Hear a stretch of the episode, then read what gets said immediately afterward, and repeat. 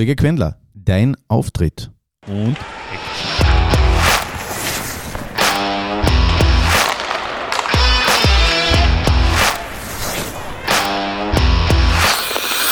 Was passiert in der letzten Woche? Die Punkteregel im heimischen Eishockey steht endlich zur Diskussion. Ähm, das letzte Mal, wo ernsthaft darüber diskutiert worden ist, haben die gerade bei der Poko Osterwitz die letzte Zugbrücken äh, neu vermessen. Ähm, Gratulation an die heimische Eishockey-Liga. Ist jetzt draufgekommen, dass ihr seit 20 Jahren auf dem Holzweg seid. Ähm, beachtenswert, wirklich. Ähm, die Erklärung und das, was danach kommt, könnte allerdings von der GECO-Kommission sein. kennen nämlich, wir schon, ja. wir machen alles anders. Na, es wird jetzt alles erlaubt, außer das, was verboten ist. ja, Ah, in Wirklichkeit, schaut, sagen wir uns ganz schaut's ehrlich. noch aus. Ähm, in Wirklichkeit ist es so, dass wahrscheinlich ein Import weniger zur Verfügung stehen wird, äh, den Clubs. Wow. Wow. Radikal. Ist- Eine eine klassische, klassische österreichische Lösung. Eine österreichische Lösung, aber die, die Punkteregelung ist jetzt am Weg. Also der Terminus Punkteregelung äh, sollte dann gefallen sein und damit hätten alle wieder mal ein bisschen mehr Durchblick. Der erste, äh, Imports. d- d- das, das, das erste Urteil, das mir dazu einfällt, ist eine sogenannte Verschlimmbesserung.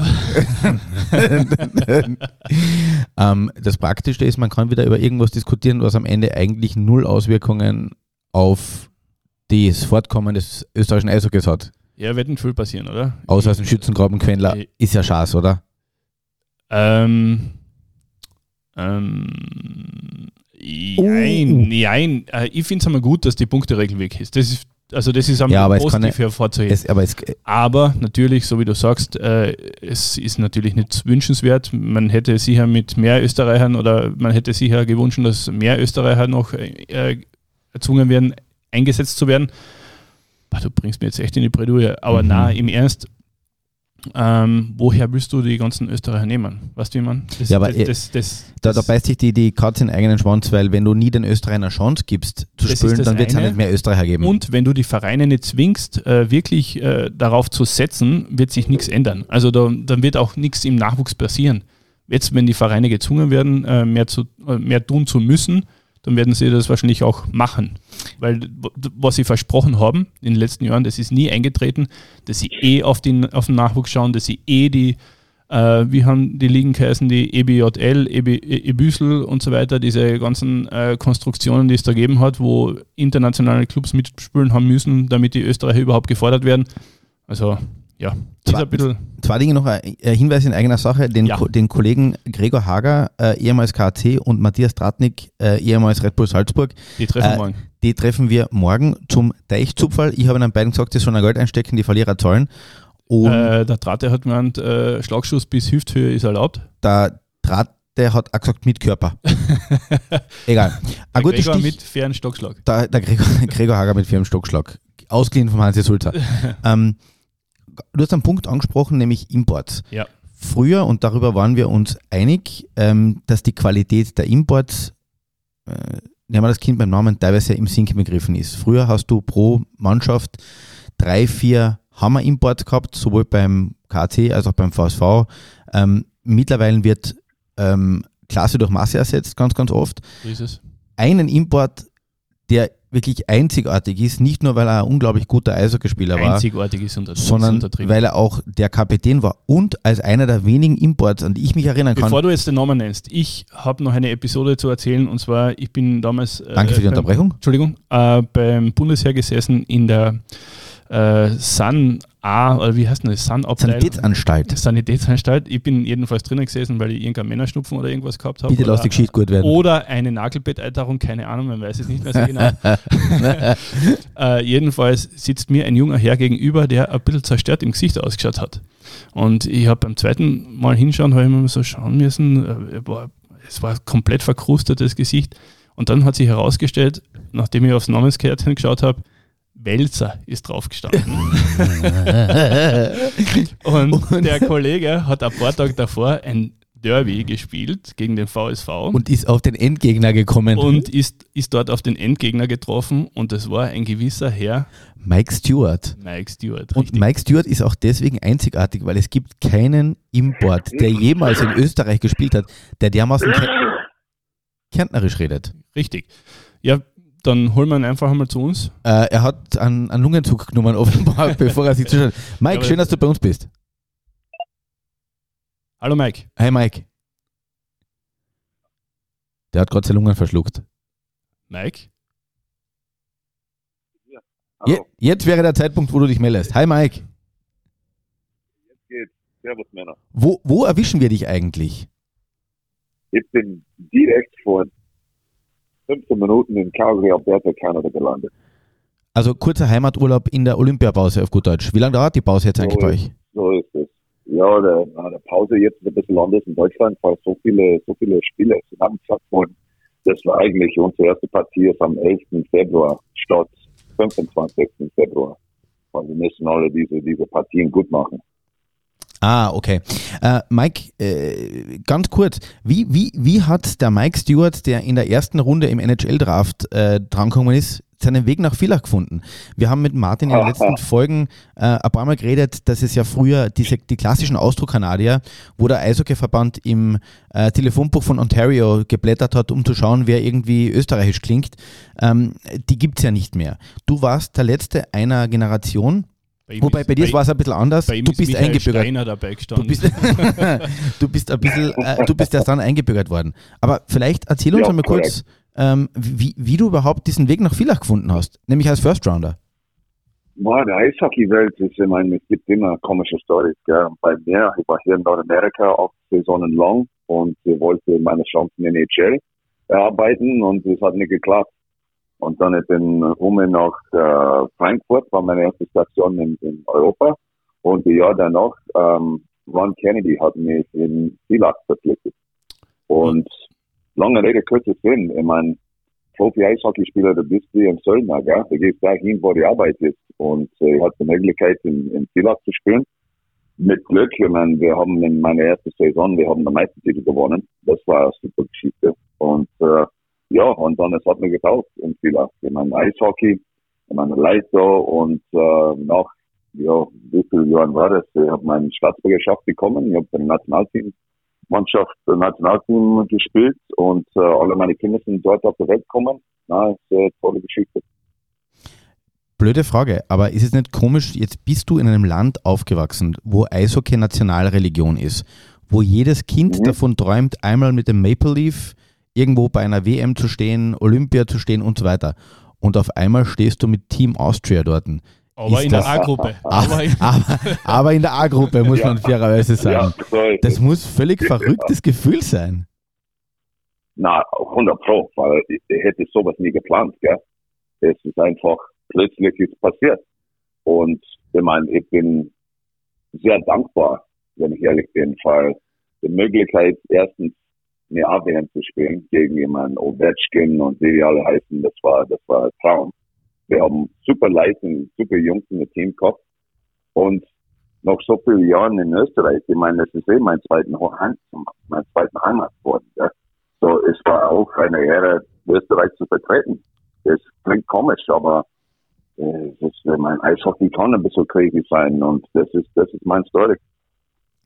Das Lustige ist, und ich habe nochmal nachgeschaut, dein Draftjahr 1990, Nummer 13, Mhm. New York Rangers, Wir- war, das wir- gleiche, war das gleiche wie Jaromir Jager. Der spielt Korrekt. tatsächlich noch immer Eishockey. Warum du nicht mehr? was, was unglaublich ist. Na, mit 38, mein, mein Körper war hin. Mein, äh, Jammerjäger und der Jager und ich, wir, äh, unser Spielstil war nicht ähnlich, nicht was man. du, Und, du äh, warst eher für die groben ist Dinge. Ja, ein bisschen mehr so geprägt, ja. Und, aber Jäger, der, der ist, äh, der ist äh, ein Wunder. Überlege mal, ich hab beim, was der ist, fifth overall, er war Nummer fünf bei dem Draft in dem Jahr. Und Top-Leute haben lang gespielt, ja, NHL, rund um die Welt, in Europa. Und der Hund, ich glaube, wird Fuchs jetzt und er spielt noch immer in der Tschechei. Was war so dein, dein prägendster Moment, den du in deiner ähm, aktiven Spielerkarriere gehabt hast?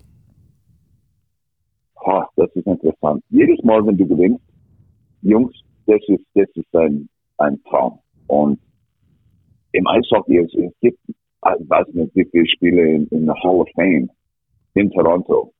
Top-Spieler, ein, ein, einige von, von besten, besten aller Zeiten. Und wir haben nie etwas gewonnen. So, ich meine, rüberzukommen und in Villach, wir haben zweimal sind wir, sind wir Meister geworden.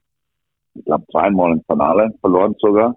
Weißt du, wir haben gute Mannschaften gehabt, aber wir waren immer nah dran. Die zwei, ganz ehrlich, ja, der erste Meister, Meistertitel in Gilach. Das war einfach zu gewinnen. Die beste Mannschaft in der Liga zu sein und mit den Jungs zu feiern nachher. Wir waren zwei Tage unterwegs noch. Das war Highlight. Das war ein absoluter, absoluter Highlight in meiner Karriere. Du Mike, wir haben, wir haben von einigen Spielern schon gehört, unterschiedlicher Hintergrund. In Kanada, vor allem in, in, äh, in Alberta, ist Eishockey Staatsreligion. Wie wächst man mhm. dort als Kind auf? Mit welcher Einstellung?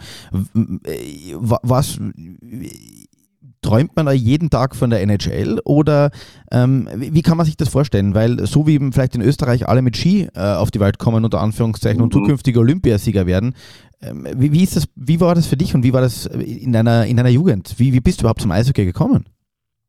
Ja, ich meine, äh, wie soll ich sagen, bei mir, ich bin am Land aufgewachsen, ja. Und ich bin sogar am, am, am Teig habe ich, hab ich gestartet. Farm, a, farm Boy. Ja, Ranch Boy. Genau. Ranch Boy. Ja, Ranch, Ranch Kid. Und, aber es hat Spaß gemacht. Und das ist, das, das ist immer auch die erste Stelle, äh, die erste Stelle.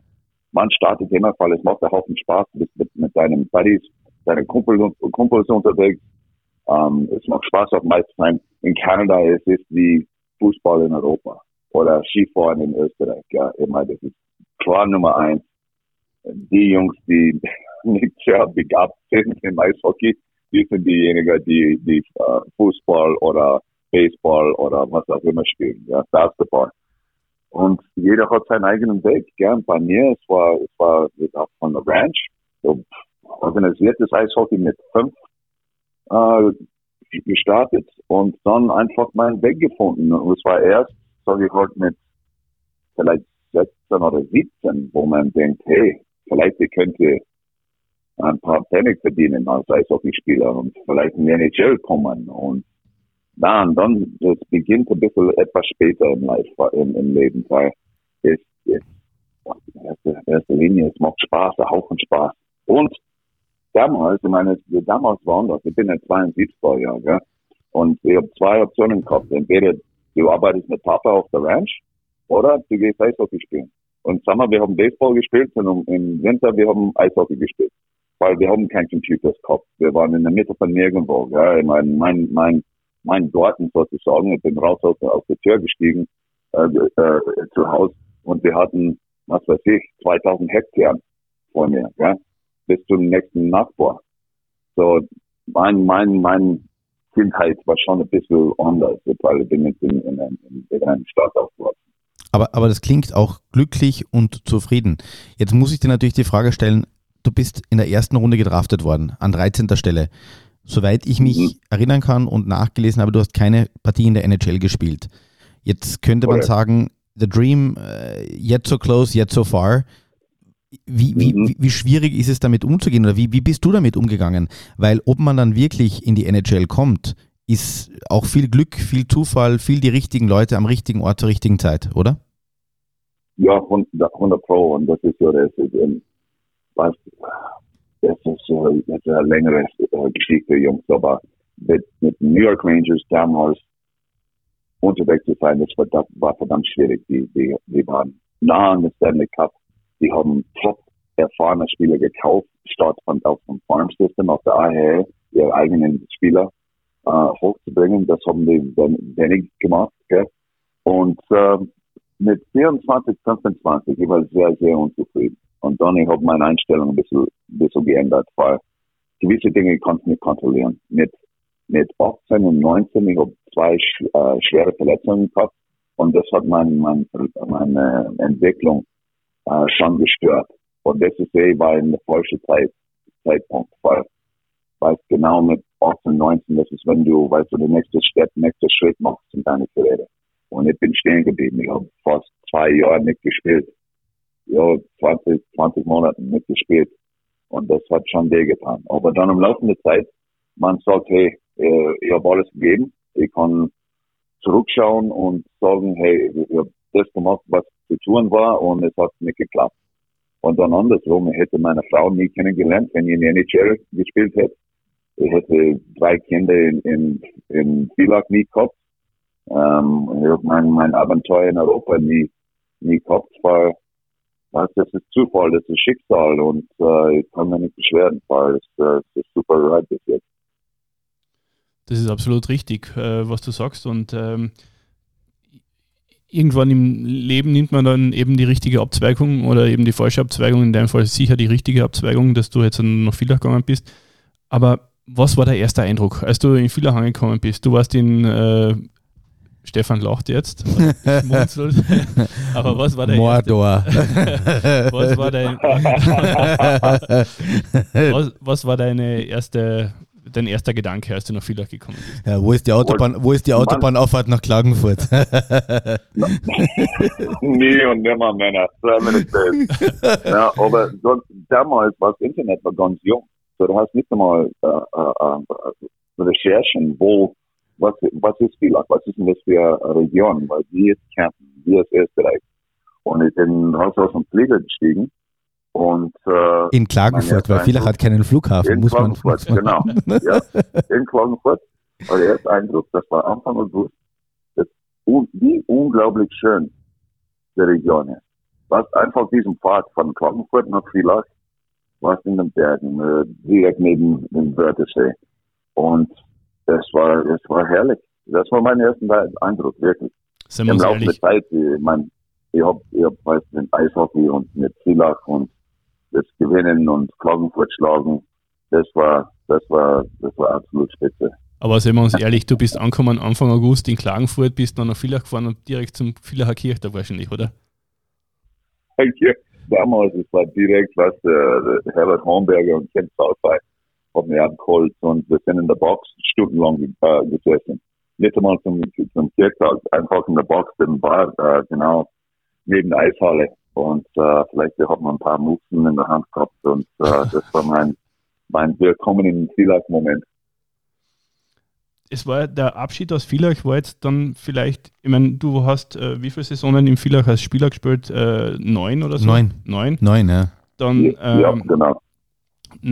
Dann bist du gleich direkt in den äh, Trainerstab gewechselt und äh, nach der ersten oder die erste volle Saison hast du ja abgeschlossen und dann bist du eigentlich eher ja, geflüchtet aus der Stadt, oder? Oder wie war das damals, als du den Ja, ich habe einen Job warst? gebraucht. Mhm. Ja. Na, das war ein Wettruf einfach insofern. Äh, Profi-Eishockey kann steinhart sein. Was? Und auf einmal, ich habe einen Job gebraucht und äh, ich habe meinen Weg gefunden nach, nach Bremerhaven in, in Norddeutschland. Fishtown Penguins. Und dort, Fishtown Penguins, genau. Und dort, die Umstellung war riesig. Ich habe drei kleine Kinder gehabt und meine Frau und das neue Abenteuer hat, hat begonnen. Und es war nicht leicht. Die Umstellung war verdammt schwierig. Aber dann, wir haben eine, eine super Zeit in Bremerhaven gehabt und einen Meistertitel gewonnen. Mein erster Trainer, mein einziger Trainer. Und äh, drei Jahre lang. Und, und wir haben gewonnen, mein zweiten Jahr. Und dann in meinem dritten, wir sind im Finale verloren. Und äh, dann habe ich meine Chance mit DL bekommen. Und äh, bin in Augsburg gelandet. Dort vier Jahre, äh, vier schöne Saison gehabt dort. Und dann es war nach Köln. Und jetzt ich bin in Wolfsburg. Das ist äh, das Söldnerleben. Ja, das Eishockey, ein Profi-Eishockey-Welt, das ist äh, verdammt schwierig, anstrengend, aber es macht auch Spaß, aber gleichzeitig.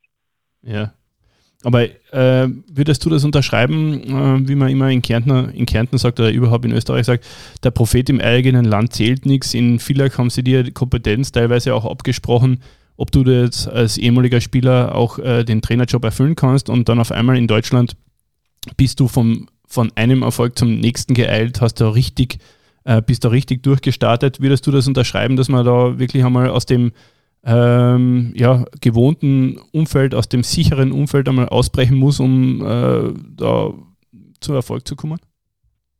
Ja, ich meine, das ist, das ist schwer zu beschreiben, Männer. Ich sage halt, mein Weg und mein Talent als, als Trainer ist bestätigt worden. Ähm, mehr für mich, das, das war's. Ich meine, ich weiß, was ich kann, ich weiß, was ich bin Was das äh, ist auf einem Fuß das, was ich mache. Und das ist bestätigt worden. So, ich kann das mitnehmen. Was? Und der Rest ist äh, mein, mein, ich sage immer Abenteuer. Es ist ein Adventure. Weißt? Ich muss einen Weg finden, weil, wie gesagt, der, der Weg ist steinig und es kann verdammt schwierig sein, aber gleichzeitig diese, diese Momente, wo du Erfolg hast, oder du siehst, du hast einen Spieler best gemacht durch, durch deine, äh, deine Trainer, Talent, sage ich halt, oder der Hilfe, dass, dass du die Jungs gibst. Und das ist sehr, wie soll ich sagen, bereitend. Das, das ist ein super Gefühl. Und deswegen, ich liebe meinen Job und äh, ich arbeite gerne auf du, du, du hast gerade über den Söldnerleben gesprochen und Söldner ist ja eigentlich fast negativ besetzt. Aber erklär mal vielleicht, was da hinter den Kulissen funktioniert. Weil in der NHL ist es ja auch so, du kannst von einem Tag auf den anderen, von bei einer anderen, du, du steigst aus einem Flugzeug aus und fliegst mit dem anderen Team nach Hause, weil du halt getradet worden bist. Mhm. Bei den Trainern mhm. versteht man das äh, wahrscheinlich eher. Was passiert da im Hintergrund? Drei kleine Kinder, eine Frau, die mit dir von Stadt zu Stadt zieht, neue Freunde, neue Wohnung. Ähm, äh, immer jedes Mal wieder ein Neustart, oder? Ja, viel Unsicherheit. Aber letztendlich man versteht, das ist, man weiß, das ist Profi-Eishockey, das ist, das ist, ist einfach so. Ja. Und wenn du in Profi-Eishockey arbeiten willst, du musst diese Auf und Abs einfach verdauern und irgendwie einen Weg finden. Oder du kannst was, was anderes tun. Was, aber ich liebe, ich meine, ist nicht nur mein Job, meine, ist meine Leidenschaft. Ja. Ich habe seit 2017 bin, ich habe in, in, in mehr oder weniger Profi-Eishockey gearbeitet. Und obwohl als Trainer bin ich sehr, ich bin nicht alt, ich bin noch immer relativ jung, bin ich der Haufen Erfahrung mit. Und man versteht, ich meine, es wird dreckige, hässliche Zeiten geben. Aber das ist part of the job. Und du musst deinen Weg finden. Weil auf der anderen Seite, du, du hast äh, einen Haufen schöne Momente, Momente auch. Hässliche, hässliche Zeiten. Hat die keiner vor Köln gewarnt? ja. Köln, Köln, war, ja, Köln war ein kurzer Ausflug für dich, oder? Ja, das stimmt. Das hat natürlich nicht lange gedauert. Und was der Prozess, ich sage sogar meiner Mannschaft, das sage ich immer, ich meine, wir müssen uns auf den Prozess konzentrieren. Aber wir sind gemessen durch Sieger und Niederlagen. Und in Köln, die waren begeistert in meinem Plan für die Zukunft. Und aber wir haben, wir haben, das war jetzt komisch, weil Saisonstart war, war schwierig. Ähm, wir haben einen Haufen Verletzungen gehabt und die ersten zehn Partien, da waren nicht gut drauf. Und dann zwei Monate lang, wir haben nur zweimal in der regulären Zeit verloren. Zwei Monate lang. Und dann 1. Jänner ist auf, auf uns gelandet und wir haben nicht mehr gewonnen Jungs haben gearbeitet und gearbeitet, aber irgendwie, ich meine, wenn du nicht gewinnst, du fliegst raus. Das ist ganz simpel. Und dann die Corona-Saison, ja genau, und dann ich war ohne Arbeit für, eine Saison, wenn ich ehrlich bin, es hat mir gut getan. Ich war zehn Jahre lang unterwegs und weißt, im Sommer ich auch gearbeitet als General Manager, Sportdirektor und äh, Cheftrainer gearbeitet. Ja? Und das bedeutet sogar im Sommer, du hast keine freie Zeit. Ich so, und dann ich habe die nächste Chance in Wolfsburg gekriegt. Und äh, gut, dort gut eingeschlagen. Ich meine, gut ankommen, gute Mannschaft. Sehr, es wird in der DL in Deutschland sogar in der zweiten Liga damals in Bremerhaven, es wird sehr professionell gearbeitet. Und äh, ja, es, es gefällt mir in Wolfsburg und ich habe meinen Vertrag verlängert und äh, wir sind auf einem guten Weg. Wir sitzen auf dem zweiten Platz jetzt auf der Tabelle und können was bewegen in dieser Saison. Mike, erzähl uns was über die unterschiedlichen Trainermentalitäten. Über die kanadischen Trainer sagt man immer, wenn man mit denen lachen will, muss man sich einen Keller suchen. Ähm, die europäischen mhm. Trainer galten als... Der Mike. Mhm. uh, nice joke, nice joke. Ähm, ähm, die europäischen Trainer gelten als einfühlsamer, vielleicht äh, ruhiger, äh, mehr äh, äh on level mit, mit dem Team, die kann man vielleicht einfach ansprechen. Boah. Bei den Kanadiern, bei den Kanadiern sagt, bei den Kanadiern sagt man immer so mit Fackeln und Mistgabeln. Hat jetzt nichts mit der Farm zu tun oder mit der Range, aber äh, die kanadische Trainer gelten als sehr hart. stimmt nicht, das? Du kannst nicht alle über den Kamm scheren. Das stimmt, ich meine, das ist eher ein bisschen old, old Der Mike Stewart sagt, das stimmt, deswegen stimmt Moment, ich muss, Mike, ganz kurz, ich muss den Kollegen Quendler hier, der Mike Stewart hat mir gerade recht gegeben, huck dir in der Ecke und lern was. so, Mike, bitte. Mike, das ich meine, dieses Denken ist schon ein bisschen altmodisch. Und du weißt genau, was du meinst. Aber in, in, in der heutigen Zeit, was äh, diese, diese altmodische Dik Dik Diktator-Mentalität als Trainer, das darfst du nicht mehr haben. Ich meine, das funktioniert nicht. Du musst mit deinen Jungs reden können. Und Kommunikation steht auf die erste Stelle, wirklich wahr. Und ab und zu muss laut werden und die Jungs brauchen ein Deckel. Aber in der Regel ist es eher, weißt du, Zusammenarbeit. Und ich bin, meine Mentalität ist, wenn ich kann jeder Einzelne als individuell besser machen, ja, das hilft uns an Mannschaft. Weil dann als, als, als eine Gruppe, wir können rausgehen als eine Einheit und zusammen, zusammen gut, gut arbeiten und gut spielen, ja. So, ich würde sagen, dass das ist schon in der Vergangenheit. Es gibt ein paar, ein paar Trainer, ein, ein Bill Stewart zum Beispiel, der ist noch immer unterwegs. Und es gibt schon ein paar klassische Old-School-Trainer, Coaches unterwegs. Aber in der Regel, jetzt ist, du musst mit deinen Jungs gut umgehen können, ja, weil die, die kicken anders. Die, die sind alle Millennials und die lernen anders, die sehen die Welt anders als, als meine Generation zum Beispiel. Und zum, du musst, du musst dich entwickeln lassen, sonst, ja, du bist nicht lang in, in, in, in Profi-Eishockey arbeiten. Wie wärst du als äh, Trainer mit dir selbst als Spieler umgegangen? Ich habe hab ein paar Mentors gehabt, ein, ein Mary Shiras, der äh, hat mir immer geholfen. Er war mein Trainer in Silas, äh, was am Ende meiner Karriere. Und Bill King, der eigentlich eine Legende hier in Kanada ist. Ja. Er hat für Team, Team Canada zweimal gearbeitet, äh, bei international, internationalen Turnieren. Und er hat mir immer einen guten Rat gegeben aber es ist Learning by Doing, Männer. Wirklich. Du musst dein eigenes Stil sein, weil der Spieler sind die Tiere. Du gehst in die Kabine und die können das riechen, wenn du nicht authentisch bist. Und um authentisch zu bleiben, ach, ich bin, ich bin Mike oder in, weißt, in, in, in Kulak mein Spitzname war Stucke. Und das bin ich. Ich kann schon heiß werden. Aber im Grunde genommen, ich kenne mich aus in, in, im Eishockey. Ich bin wie soll ich sagen, lässige Haberer, meistens, meistens, nicht immer. Mein Spieler, das war auch ein, ein Ding von mir. Der, der, der Daniel, der Daniel Welser kriegt jetzt gerade Schluck auf. Und das ist genau, was so ironisch ist, im Eishockey-Männer.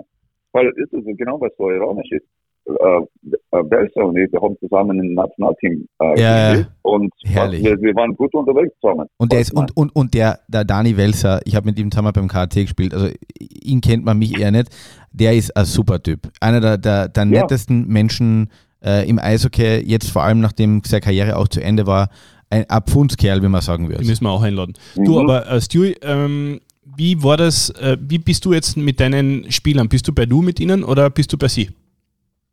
Ja, per Du. Ja, es ist, ich bin Trainer. Herr, Herr Stewart.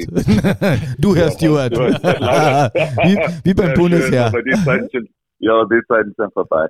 Nein, ich bin, ich bin Mike oder Stewie und ich meine, ich sage immer, mein Tür ist immer offen. Ich weiß nicht, wie oft Spieler kommen einfach rein und die wollen quatschen über das Eishockey oder, oder über das Leben und ich sehe meinen Job als, als mein, ich will mein, meine Jungs helfen bessere Menschen zu werden und bessere Eishockeyspieler zu werden. Und wenn ich das, wenn ich das kann, das bedeutet, dass meine Mannschaft wird gut zusammen harmonieren. Was? Und das meine ich auch. Es ist behind the scenes, was im, im Hintergrund, wie es gearbeitet wird. Ich meine, es ist nicht mehr, du kommst rein, es ist Training und dann wieder raus. Ich meine, ich arbeite zwischen 70 und 100 Stunden pro Woche. Ich glaube, das, ja. das, das ist brutal ab und zu, aber wir, wir, wir lieben das irgendwie. Das sind alle irgendwie krank in der Birne, wir Trainer. Aber ich glaube, ähm, weil du Behind the Scenes angesprochen hast, da hat es ja in, in Köln, ich meine, du warst nur kurz dort, äh, aber da hat Falls du es vergessen hast.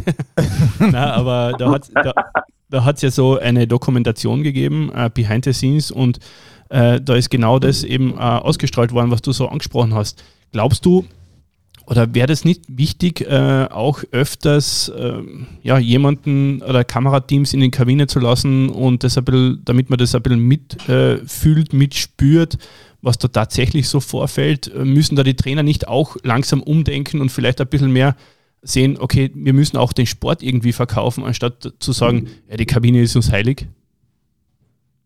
Ja, ich bin, ja, ich bin gespalten, wenn ich ehrlich bin, weil diese, diese Dokument, Dokumentation war cool anzuschauen. Ich verstehe schon, wir, wir wollen unser, unser Sportart verbreiten und verkaufen. Das ist schön und gut, aber es, es stört. Und weil wir, ich meine, ihr, ihr wisst es, ihr wisst es, ich meine, wir sind ständig unter, unter Druck und von der Presse, von unseren Fans. Das, das Einzige, was uns heilig ist, ist die Kabine. Ich weiß genau, was du meinst, weil ich mhm. liebe das. Damals, was in der NHL, um, die haben, äh, was, was, 24-7 so auf die Art.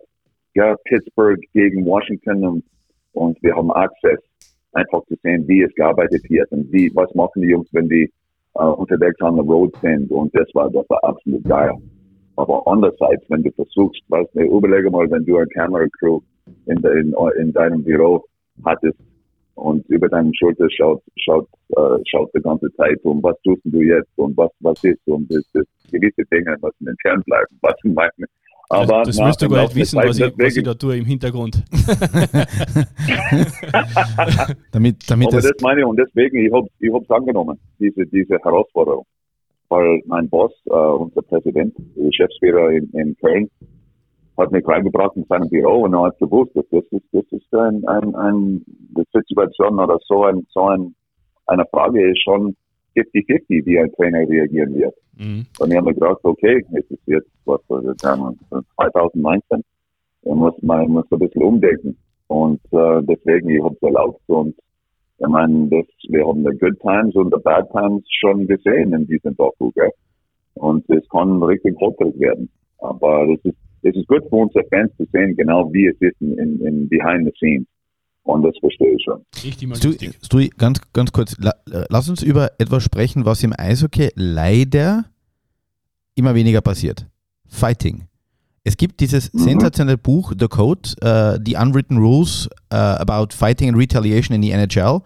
Und in mhm. dem wird beschrieben, dass das, das, das Fighten, also der, der Kampf, der Faustkampf, um das schlechte deutsche das Wort Duell. zu verwenden, das Duell, eigentlich im Eishockey jahrzehntelang eine ganz wichtige Funktion hatte. Weil du wusstest, jede Mannschaft hat einen Mike Stewart oder einen Fighter und wenn du irgendeinen Blödsinn machst, dann tut hat das, das weh, dann hat das Konsequenzen. Du genau. warst ein Typ, der immer physische Team. Präsenz gezeigt ja, hat. Und für sein Team da war. Und für dein mhm. Team da warst. Warum ändert sich das so? Um das geht's. Ist es jetzt family friendly oder wa warum hat sich das so geändert? Weil früher war, war klar. Ja, na, es ist family friendly, aber es ist auch, weißt du, wegen der Verletzungen, der heutigen Zeit keine, also von den, von den Top-Leuten in den NHL und der IHF, die wollen das nicht mehr sehen. Ich bin eher der Meinung, weil ich habe es lange überlegt, ja, weil es ist, es ist schon ein Thema heutzutage. Und es gibt schon Fighting, aber viel weniger. Aber ich finde, dass im Eishockey, das ist ein Grund, warum es die beste Sportart der Welt ist. Die Spieler können sich selber regeln. Und wenn die Schiris die Kontrolle verlieren, es kann schon ein bisschen heiß werden. Aber wir können uns selber regeln. Und du, du hast es sehr gut beschrieben. Wenn etwas du tust etwas Blödes und es wird nicht bestraft in den Schiris, okay, wir werden es schon, schon handeln. Wir werden es unter Kontrolle bringen. Und das ist auch für die Fans. Ich meine, das ist Action, das ist Härte, das ist, heißt diese Kombination im Eishockey zwischen Eleganz und Härte. Das ist genau, warum unsere Fans lieben Eishockey. Und ich finde es schon ein bisschen schade, weil jetzt, weißt du, Checks von hinten und äh, hoher Stock und etc. etc. Die sind jetzt mehr prominent aus in der Vergangenheit, weil die Jungs dürfen, dürfen die, das Geschehen weniger regeln als in der, in der Vergangenheit. Weil auf die andere Seite keiner, keiner will sagen, dass eine sich verletzt, gell? Weißt du, wegen diesem Gehirn, äh, äh, Gehirnerschütterung, äh, ja. Geschichte und Concussions und so weiter. So ist es, es ist schwer. Ich weiß nicht, was die richtige Antwort ist, Männer. Weil in Deutschland zum Beispiel und in Österreich jetzt, du siehst es weniger, aber du wirst mir mal ein Spieldauer. Du kriegst eine Spieldauer mehr nach deinem ersten Fight. Mhm. In der DL heutzutage, du kriegst fünf Minuten, dann du kommst wieder raus. Bei dem zweiten bist du raus. Dann du kriegst eine Spieldauer, du darfst nicht mehr spielen. So, es ist noch immer zu sehen, aber es ist passiert weniger. So, ich finde es schwer, weil das nächste ist in Europa. Und ich habe diese Konversation oft als mit äh, unserer Ligaführung gehabt. wenn wir Fighting und Checking raus aus Eishockey nehmen, wie die Tendenz ist in, in Nordamerika, in NHL, dann wir sind nur Fußball am Eis. Und das können wir nicht verkaufen, weil Fußball in Europa ist einfach zu, zu groß. Und wenn wir wollen unsere Sportart weiterbringen und mehr in die Öffentlichkeit bringen, mehr Fans, mehr Sponsoren, ähm, wir müssen etwas anbieten. Ja? So, das ist, ist ähm, ja, interessante Frage. Ich weiß nicht, was die richtige Antwort ist. Also wenn, wenn die jetzigen Regeln damals unter dir gegolten hätten, dann hättest du pro Partie wie viele Minuten gespielt? Zwei? Drei? oh Mann. Weil damals, du hast nie gewusst, was du bekommen würdest. Ja, mein, mein Vorteil ist, Ruben noch viel hat geflogen. Ja. Ich meine, 10.000 Kilometer entfernt von Karlsruhe. Ja, viel drüber. Wir spielen gegen äh, Linz. Spielen gegen Linz damals. Nach acht Minuten ein großer Schwede, Bergfest hat, hat er geheißen. Und er hat mir ein Crossing ins Sieg gegeben. Und wir haben ein, ein Linker gerade direkt in, ins Sieg gegeben. Und die Handschuhe sind geflogen. Und wir haben gefightet. Und der war ein Tough Guy, ich war ein Tough Guy. Und das Fight war, es war ein guter Fight. Ja, nichts Besonderes, guter Fight. Madonna, ich habe Spieltag gekriegt. Mein Vater war dort. Er, er, er hat drei Spiele anschauen können. Ich habe ein, hab ein, ein, ein Matchstrafe gekriegt. Ich war für zwei Spiele gesperrt. Mein Vater hat kein einziges, kein einziges Partie gesehen. So, wir haben nur Bier getrunken und ich war ein bisschen gequatscht und einen schönen Besuch gehabt, aber er hat kein Eishockey anschauen können. Brutal. Unglaublich. Brutal, ja. Was war dein, Lieb äh, dein Lieblingsmove beim Fighten? Hat es da irgendwas gegeben? Ich bin ein Linkshänder, so ich, ich habe gestartet als Rechtshänder, weil ich kann, ich kann beides. Und dann ich habe gewechselt. Sogenannte B-Händer. Und das war immer für ein, ja, immer für ein Überraschend gut. Ja. Mike, red mal ganz kurz und das, das, das, was du über zum Thema Fighting gesagt hast, habe ich extrem gut gefunden. Red mal über den Respekt untereinander, unter den Spielern. Ja. Hat, hat sich da was geändert? Auch dieses, ähm, Du hast gerade gesagt, wir, müssen, auf, wir, wir, müssen aufpassen, dass das ähm, Eishockey nicht Fußball am, äh, am Eis wird, unter Anführungszeichen. Merkst du jetzt, dass sich gerade auch bei den, genau, was der Martin gerade gesagt hat, äh, Checks gegen den Kopf, Checks from behind und so weiter, dass sich da etwas geändert hat, eben weil manchmal dieser Respekt irgendwie fehlt, den man vorher gehabt hat, eben weil es auch das Fighting mehr gegeben hat? Ja, ich glaube, erstens, erstens, Eishockey ist so verdammt schnell geworden. Gell? Jetzt Speed ist alles im Eishockey. Und ich glaube, dadurch, du bringst mehr Unfälle ins Spiel, sozusagen. Was man. Mhm. Und wenn du fliegst mit 35 km/h über das Eis und auch mal eine letzte Sekunde eine dreht sich um und du checkst ihn von hinten und er ist der Letzte, ich meine, dann bist du gesperrt, du verlierst dein Geld, was ist in der NHL heutzutage, ich meine, es ist ähm, nicht ohne, wenn du gesperrt für zehn Partien bist, Du kriegst eine Geldstrafe von, glaube 3000 Dollar. Aber das ist, weil wir sind, wir verdienen Millionen hier, gell? Das ist nicht, das, das ist nicht der Punkt. So diese zehn Partien, wo du, oder fünf Partien, was auch immer, was du, gesperrt bist, du kriegst ein Gehalt nicht. Und dann wir reden von, was weiß ich, 300.000 Dollar. Mhm. Ja? Und dadurch, die Jungs tun, die versuchen mehr Respekt ins Spiel zu bringen durch den Geldbeutel. Aber in Europa, was, das ist, ist es verdammt schwer, weil diese, diese, der feine Grad zwischen zu aggressiv und nicht aggressiv genug. Und das ist genau, wo wir als Mannschaften, meine Mannschaften, die will, dass die aggressiv, aggressives Eishockey spielen, dass die Checks zu Ende fahren. Und wenn es nötig ist, dass die, dass die füreinander, wir sind bereit, äh, sich zu opfern füreinander. Und das, was vielleicht das bedeutet, ist, äh, weißt du, es gibt ein paar Fights. Und meine Mannschaften, wir haben immer ein paar Jungs, die die gut fighten können. Weil ich glaube noch, noch wie vor, dass dieser Respekt muss her. Und wie gesagt, dass das Spieler können sich selber regeln. In irgendeiner, irgendeiner Art, Art und Weise sozusagen. Weil, ja, ich meine, Eishockey ist so schnell geworden und ich glaube deswegen, wir sehen mehr äh, unabsichtliche äh, Unfälle und wo Leute, äh, Spieler verletzen sich und die sind unschöne Momente, aber die sind schwer zu vermeiden heutzutage. In der NHL ist es ja so, dass es einige Trainer gibt, die ja eine Fight-Vergangenheit haben, also sogenannte Enforcer. Ähm, weißt oder kannst du dir vorstellen, warum dem so ist? Warum sind so viele Trainer äh, in der NHL dort Trainer, die äh, gute Fighter auf dem Eis waren und die äh, jetzt in der Kabine offensichtlich gut ankommen? Wie ist, wie äh, ist das zustande gekommen oder wie kann man sich das erklären? man, viele, viele Jungs, die, die hart spielen, die sind Leaders in der Kabine. Von, von Charakter her, einige, nicht alle, aber viele sind, sind sehr stark in dem Bereich.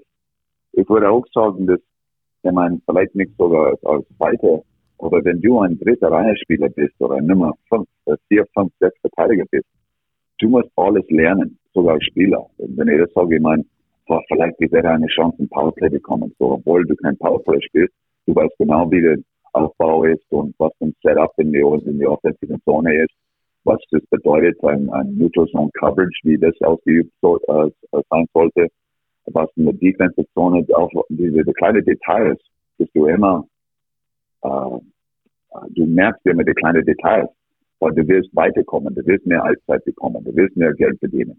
So, ich glaube, die sind mehr fast wie Studenten, äh, obwohl die Eishockeyspieler sind. Weil die Jungs, ich stelle mir vor, es gibt ein paar, die eigentlich gut sind, aber in der Regel, die Torjäger, die haben meistens nur auf Offense konzentriert. Die haben wenig mit dem Backchecking zu tun gehabt oder in der D-Zone gut zu arbeiten. Alex Ovechkin. So, ja, äh, ja äh, äh, Alex ja. Ovechkin, der kennt das eigene Drittel aus Erzählungen von, aus Erzählungen von den anderen. Lieber weit vorne als tief hinten. Das stimmt. Und ich glaube, die Jungs, die lernen verdammt viel, ähm, wenn, wenn die spielen. Halt, ja, ich meine, mittendrin von ihrer Karriere, die sind schon wie Studenten und die, die verdauen Haufen Informationen und wenn die Karriere vorbei ist, vielleicht die kriegen eine Chance als Trainer zu arbeiten und dann bekommen alle diese Details mehr oder weniger an die nächste Generation geben. Ja. Und ich glaube, das vielleicht ist ein Grund, warum viele gute Cheftrainer waren eher Arbeitertypen. Was ist dein Ziel als Trainer? Man träumt immer von der NHL, ja? aber ich sage halt, sobald du einen Plan machst, Gott fängt an von Laufen. Ja, so es ist eh in der Hier und Jetzt zu arbeiten. Und jetzt ich bin Cheftrainer von Grizzly, Grizzlies Wolfsburg. Und wenn man dort seinen Fokus hat zum Beispiel, vielleicht wir können was erreichen und den nächsten Step machen. Aber das ist eh in der Zukunft. Und wie gesagt, ich versuche mich an das Hier und Jetzt zu konzentrieren. Nächste Ziel ist, okay, nächste Ziel ist, die DL-Meistertitel zu gewinnen. Ich sage, meine, jeder Spitzensportler und Profi will gewinnen, ja. Und das habe ich bis jetzt äh, nicht gewonnen oder nicht gemacht und äh, hoffentlich in, in Wolfsburg wir können das ändern. Und die besten Voraussetzungen hast du wahrscheinlich in Wolfsburg. Die Medien sind da eher ruhig, also nicht so wie in Kärnten, oder? Eher äh, ja, defensiver unterwegs und du hast da ein ruhiges Umfeld, wo du arbeiten kannst. Charlie Fliegauf ist der Manager, der ja immer wieder mhm. Spieler nach äh, Kärnten äh, lotst oder verschifft. Also mhm. vom Umfeld her und von der Marie her soll es passen, oder? In, in Wolfsburg. ja, es ist sehr gut. Ich meine, unser Budget ist sehr gesund, dank äh, VW, weil es der Hauptstadt von Volkswagen. Ähm, wir haben eine gute Eishockey-Tradition dort. Ähm, du kannst in Ruhe arbeiten. Ich meine, es gibt immer Druck, das ist, das ist klar. Aber na, es macht Spaß und äh, die Bedingungen sind richtig gut. Was die Kabine ist, die Eishalle ist sehr gut. Mein Büro, die Technologie, womit wir arbeiten, ist, ist, ist absolut top. Und wenn du arbeitest mit, mit guten Leuten und kompetenten Leuten, es macht Spaß. Ja, es wird schwieriger, wenn es nicht so, nicht so professionell gearbeitet wird. Würdest du nochmal zurück nach Villach wollen, um jetzt vielleicht Jahre später und ein bisschen reifer noch einen zweiten Versuch zu wagen in der Stadt, die dein Leben geprägt hat? Oh, irgendwann mal vielleicht es zustande kommen, aber wenn ich zurückdenke, ich meine, ich habe nicht viel geändert. Wie, wie ich jetzt bin, war ich damals in Villach auch als, als Trainer. Ich war jung, habe weniger Erfahrung, aber wenn ich zurückdenke, man entwickelt sich immer, gell? aber Nein, nicht wirklich. Ich meine, ich gehe zurück nach Villach, um Freunde zu besuchen, noch immer. Meine Kinder kommen was, wir denken, dass sie wissen mehr Europäer als, als Kanadier in der Zwischenzeit. Und äh, es hat, es, es waren schöne Jahre und nicht jede Situation geht sehr gut zu Ende, gell? aber man lernt was draus und versucht das Beste zu machen in der Zukunft. So irgendwann einmal, wer weiß, vielleicht ich werde in, in Villach wieder als Cheftrainer landen. Aber in der Zwischenzeit ich habe nur gute, gute Erinnerungen an, an meine Zeit in, in Kärnten und in Villach. Und sprachlich musst du dich auch nicht anpassen. Also den Kärntnerisch hört man noch immer super heraus. Also von dem her sollten die Voraussetzungen stimmen. es würde, es ist unglaublich, Jungs, wie, wie schnell man verlernt, was Dialekt. Weil auf einmal bin in, in, in Bremerhaven bin ich gelandet, ja, also auf der Nordseeküste. Und ich habe nie einen Kurs gemacht. Ja, ich habe nur Kabine Deutsch gelernt. Und ich bin in, in Bremerhaven gelandet und keiner hat mich verstanden. Weil was ich jetzt spreche, das ist meine Version von Hochdeutsch. Gell? Aber ich bin, ich bin aufgegangen und es war erst drei Monate später, ich habe meine Sprache ändern müssen und ich habe mehr Hochdeutsch sprechen und im Laufe der Zeit ist es etwas besser geworden, aber die, die ersten paar Monate, erste Wochen in, in, in Bremerhaven, Madonna, das war schwierig. Meine Kinder haben das innerhalb von drei Wochen äh, umgestellt. Ja. Dialekt zum Hochdeutsch und es war kein Thema. Aber für mich und für meine Frau, ma, das war schwierig. Aber ich hoffe. Und keiner hat mich verstanden. Ich habe gerade, ich habe sehr deutlich alles erklärt und na, wie bitte? Ja, das war alles. Aber ich hoffe dich, dass beim Wirt des Vertrauens das Wort Muxen mittlerweile salonfähig geworden ist. na, es ist, äh, na, es, es, wie soll ich sagen? In jeder, jeder, du, bin lang genug jetzt unterwegs, um verschiedene Ecken von Europa zu sehen und, und erleben, erleben und äh, das, das ist auch ein Teil von meinem Job, was ich liebe. Neue Menschen kennenzulernen, kennenzulernen andere Standorte zu, zu arbeiten und jede Situation ist anders und du musst damit umgehen und irgendwie klarkommen. Sonst es wird nicht, nicht funktionieren. So, es macht man flexibel, soll ich sagen. Was man? Und äh, na, ist ein, ein guter, ich finde ich find, ich find super, ist auch ein, ein Teil von meinem Job, was, was ich liebe. Stewie, vielen, vielen Dank. Ähm, du wirst dir jetzt wahrscheinlich in Alberta gleich mal aufs Ohr hauen. Äh, für uns bleibst du immer der Captain und der Stu. Es kann nur einen geben.